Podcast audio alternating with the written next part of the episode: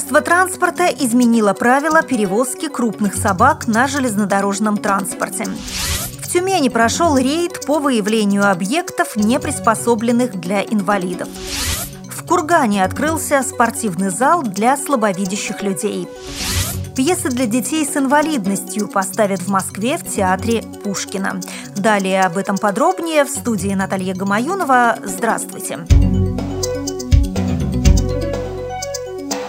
Министерство транспорта Российской Федерации изменило правила перевозки крупных собак в электричках и поездах дальнего следования. В электричках четвероногих друзей человека перевозить разрешается в тамбуре не более двух собак на один вагон под присмотром владельца.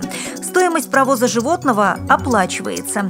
А если четвероногого потребуется перевести в поезде дальнего следования, то хозяину в купе нужно полностью оплатить все места. Конечно, и хозяин должен находиться в том же купе. Без изменений в правилах осталось то, что собака должна быть в наморднике и с поводком. Не претерпело изменений и положение, согласно которому слепые пассажиры провозят собак-проводников бесплатно в вагонах всех категорий. Тюмени прошел очередной рейд по выявлению объектов городской инфраструктуры, непригодных для инвалидов. Организовали его активисты «Молодой гвардии» и Всероссийское общество инвалидов в рамках федерального проекта «Доступная среда». На этот раз не прошли тест автовокзал и городская поликлиника номер 12. Лестница последней не позволяет подняться ни инвалидам, ни мамам с колясками. Не было там и кнопок вызова персонала больницы. Как правило, в таких ситуациях общественники передают учреждению методические предписания, в соответствии с которыми администрация обязана переоборудовать указанное. Автовокзал уже проверяли в июне этого года. Тогда начальник станции Максим Пандарев отказался принимать претензии со стороны инвалидов и что-либо менять. ВАИ передала дело в прокуратуру, которая отправила иск в суд, и автовокзалу вынесли предписание. Но повторный рейд на автовокзал показал, что директор игнорирует не только инвалидов, но и прокуратуру. Кургане в рамках проекта «Радость движения» открылся специализированный спортивный зал для слабовидящих людей. Занятия в нем бесплатны. Проект в этом году стал победителем открытого конкурса грантов главы города.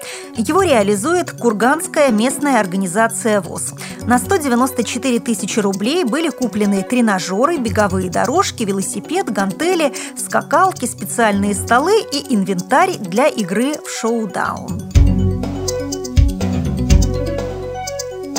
В Москве в Театре Пушкина 14 октября состоится премьера первой части спектаклей, поставленных по пьесам детей с инвалидностью от 8 до 16 лет. Уникальный проект под названием «Театральная перспектива» включит четыре постановки, которые воплотят в жизнь профессиональные режиссеры при участии известных актеров. Они будут показаны в формате театрального альманаха. Вторую часть спектаклей представят в декабре 2013 года. Напомню, проект «Театральная перспектива» начался в июне прошлого года и успешно продолжился в этом году. В летнем лагере под Москвой драматурги Гульнара Сапаргалиева, Любовь Стрижак, Катрина Меньшикова и Мария Зелинская научили ребят создавать собственные пьесы. Дети написали 11 пьес в самых разных жанрах – мелодрама, подростковый триллер, футуристическая комедия, фантастика. 14 октября можно будет увидеть четыре из них.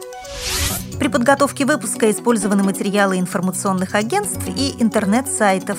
Мы будем рады рассказать о новостях жизни незрячих и слабовидящих людей в вашем регионе.